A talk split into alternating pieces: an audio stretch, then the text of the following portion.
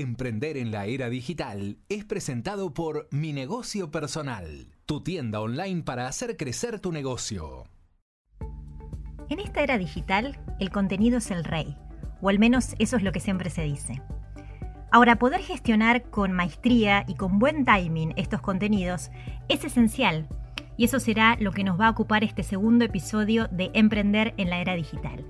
Para eso contamos con la presencia de Alejandra Leguizamón, quien es fundadora de Mamá Emprende, creadora del catálogo Emprender y co-creadora del festival She Festival. ¿Cómo estás, Alejandra?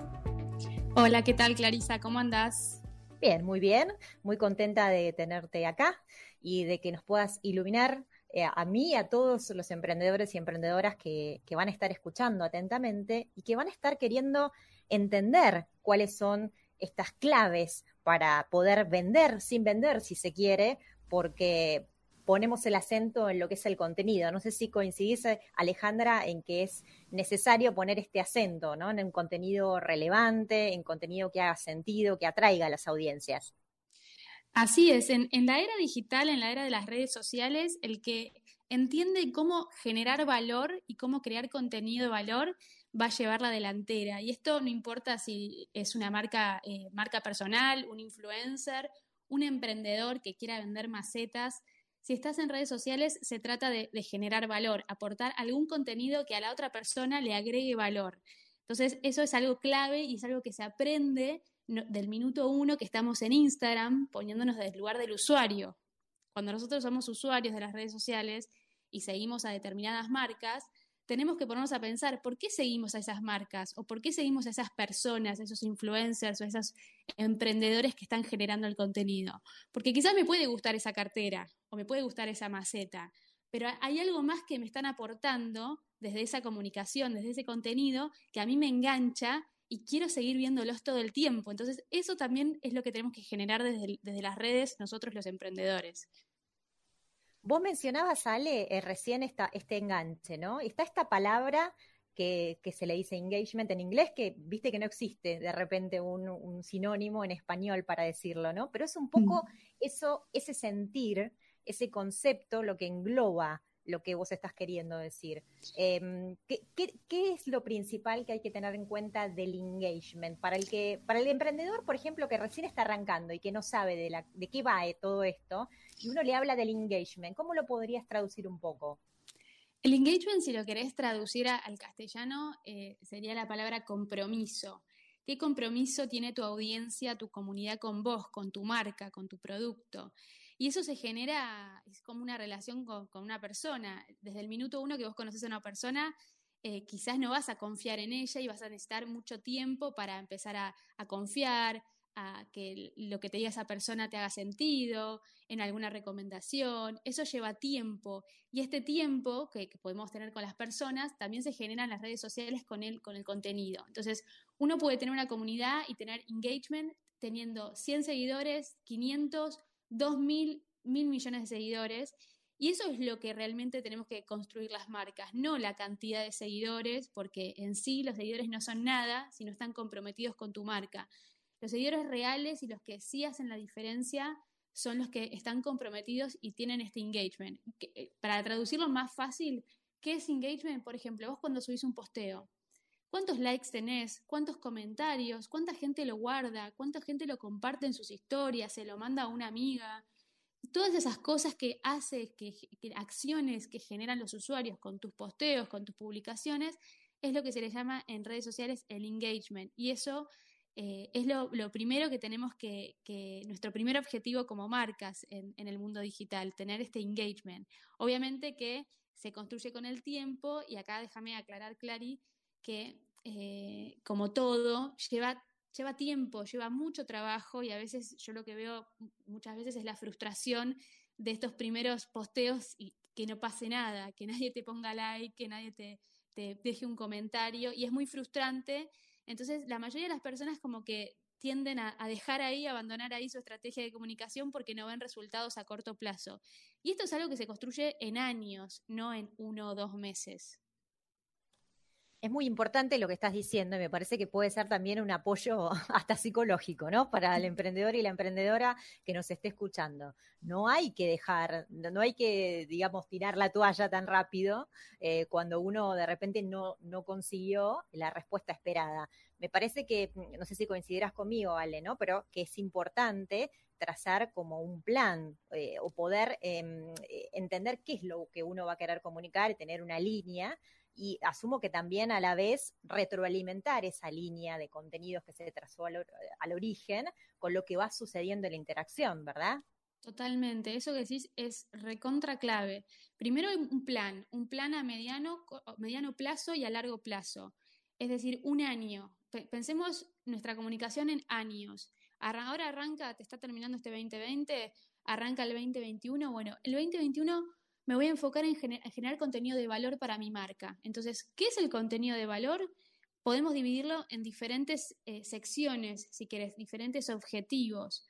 Por ejemplo, el contenido que inspira, el contenido inspiracional en redes sociales funciona un montón. Esto de busco una marca porque esa marca me hace sentir que yo también puedo, que yo también luzco bonita con esa prenda.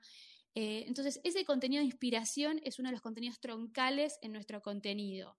Otro de los contenidos que funciona muchísimo es el contenido educativo. Por ejemplo, acá hay una gama enorme, el contenido de las recetas, por ejemplo, eso es un contenido educativo, yo te estoy enseñando a hacer algo.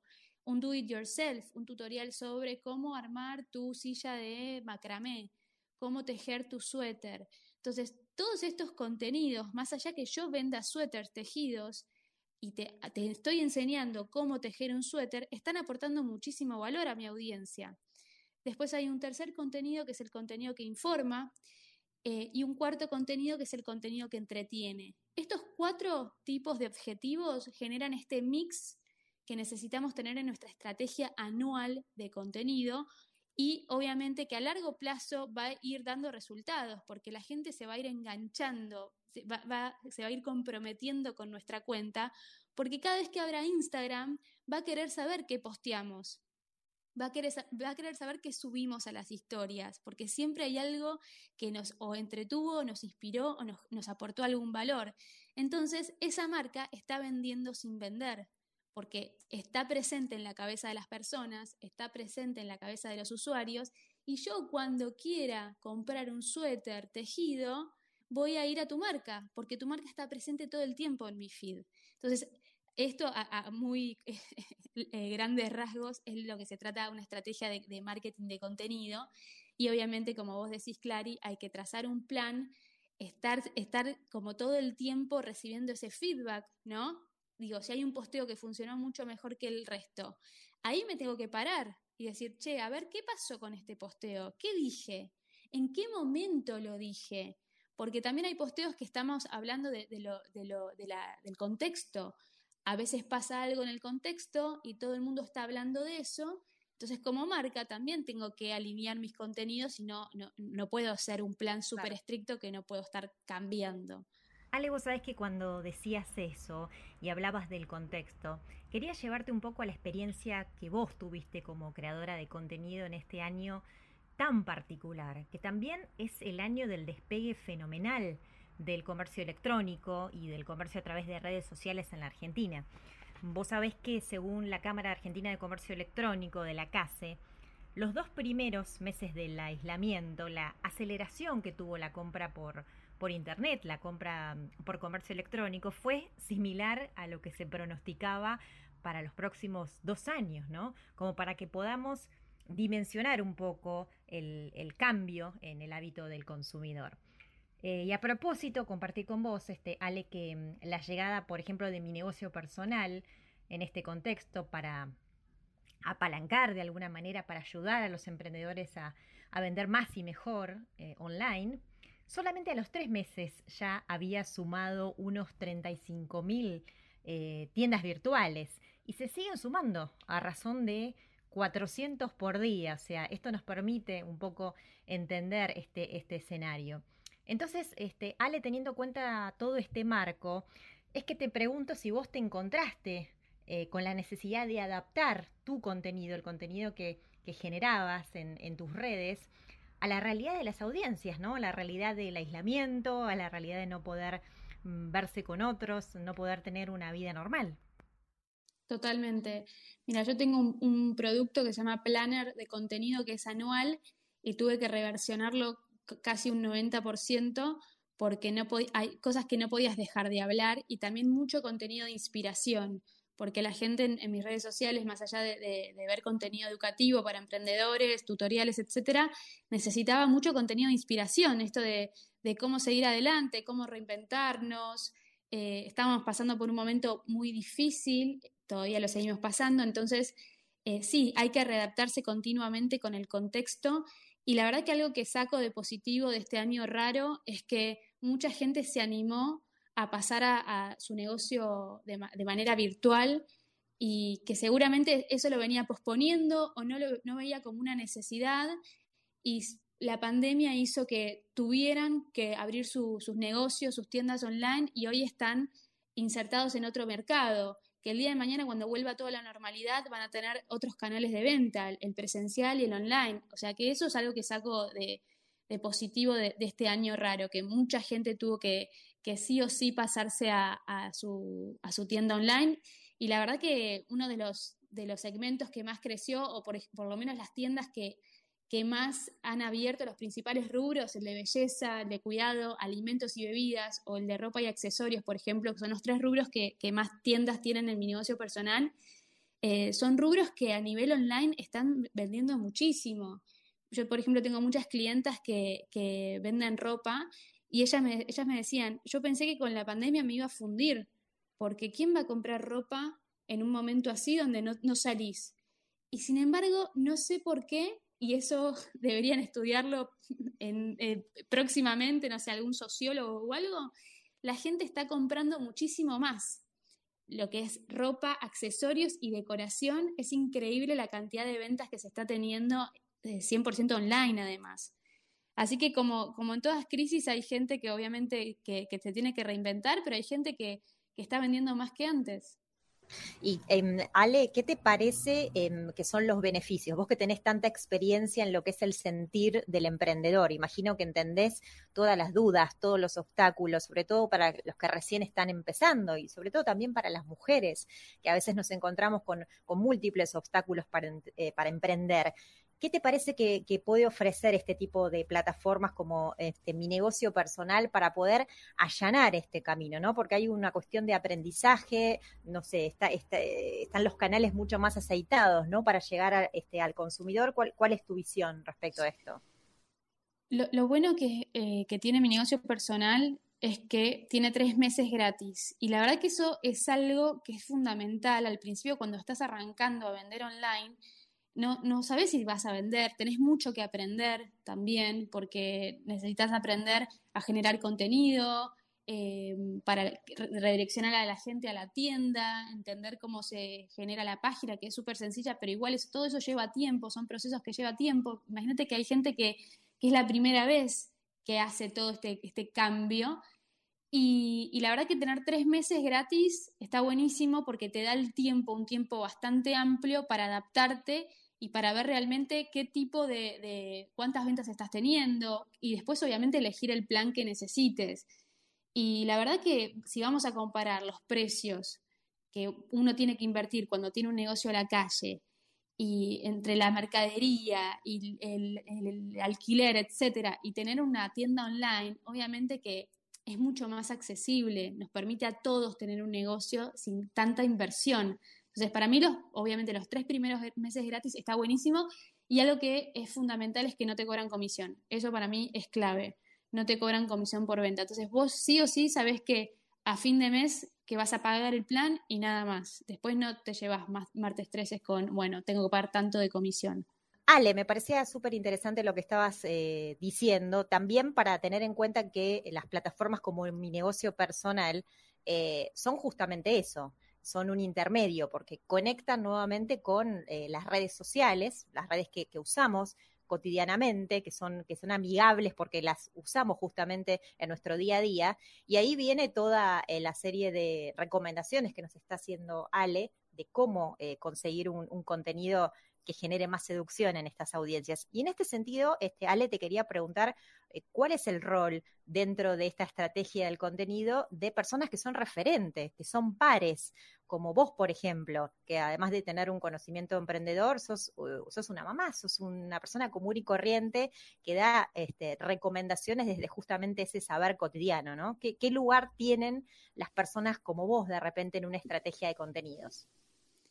Bueno, en, mi caso, cuando arranqué mi empresa en el 2017, supe que uno de los pilares principales para conectar y, tener más clientas era generar contenido de valor. Y eso me fue llevando a tener muchos seguidores y eso me fue llevando a ser referente. Y, la verdad que se lo debo a generar, a generar una estrategia de contenido. y creo que desde mi cuenta, obviamente, van a, van a encontrar muchísima información, muchísima información para, para emprender, pero sobre todo una cuota de inspiración y, para salir adelante a comerse el mundo, sobre todo en, este 2020 bastante raro. Creo que los roles, el rol que tiene hoy el creador de contenido es clave para las redes sociales. Las redes sociales sin creadores de contenido serían aburridísimas y me parece que los emprendedores deberían empezar a implementar estas estrategias de generar contenido pensando en el usuario, pensando en el nicho al que, estamos, al que le estamos hablando y las ventas van a venir por sí solas, porque cuando somos referentes en algo y generamos al otro algo eh, de valor, después vuelve, vuelve en forma de ventas, vuelve en forma de recomendaciones, eh, siempre vuelve. Así que eh, yo estoy muy contenta de, ser parte de esta comunidad virtual y poder aportar mi granito de arena al, ecosistema emprendedor. Claro que sí. Y mm, Ale, como para cerrar un poco y resumir, para aquellos emprendedores y emprendedoras que nos están escuchando, si quisiera sintetizar en algunos puntos, cuatro o cinco puntos que se te ocurran como para empezar a dar los primeros pasos en un buen contenido que seduzca audiencias. ¿Cuáles serían esos puntos que vos decís, bueno, esto sí o sí hay que pensar o hay que arrancarlo si querés este, empezar con tu estrategia de contenidos? Primero, en pensar a mediano y largo plazo. En las redes sociales no existe el corto plazo, entonces entender que ese tiempo tiene que transcurrir. Segundo, no frustrarse en el camino y tener constancia, o sea, tener un ritmo de posteos y un ritmo de contenido. No vale meter un gol eh, un mes y al otro mes ni siquiera pisar la cancha. Tenemos que estar todo el tiempo generando contenido constante. Tercer punto, hablarle un nicho de mercado, es decir, hablarle a alguien en particular, a un nicho en particular, no a todos por igual, porque si le hablo a todos, no le hablo a nadie. Eh, siguiente punto, obviamente, basar nuestro contenido en generar valor hacia la otra persona, con estos cuatro objetivos que recién mencionamos contenido que educa, que inspira, que entretiene y que informa. Los usuarios estamos en redes sociales para, eh, para divertirnos, para informarnos qué está pasando, para inspirarnos, no solo para comprar. Si como marca solo queremos vender, no vamos a, a lograr generar comunidad. Y por último, algo que tenemos los emprendedores es que podemos humanizar la marca y eso usarlo a nuestro favor, no, que no nos dé vergüenza eh, humanizar la marca, sino que al contrario, es una estrategia que funciona muchísimo y que obviamente tenemos que empezar a implementarla. Eso sería el resumen que creo que, les puede funcionar. Bueno, Ale, me quedo con eso, me quedo con eso de humanizar. Si este año nos enseñó algo es justamente eso, ¿no? La necesidad de humanizar eh, muchos más aspectos, entre ellos también la comunicación de las marcas, de los negocios. Así que muchísimas gracias Ale por haber compartido con nosotros este segundo episodio de Emprender en la Era Digital. Emprender en la Era Digital es presentado por Mi Negocio Personal, tu tienda online para hacer crecer tu negocio. Este podcast fue producido por La Nación Content Lab.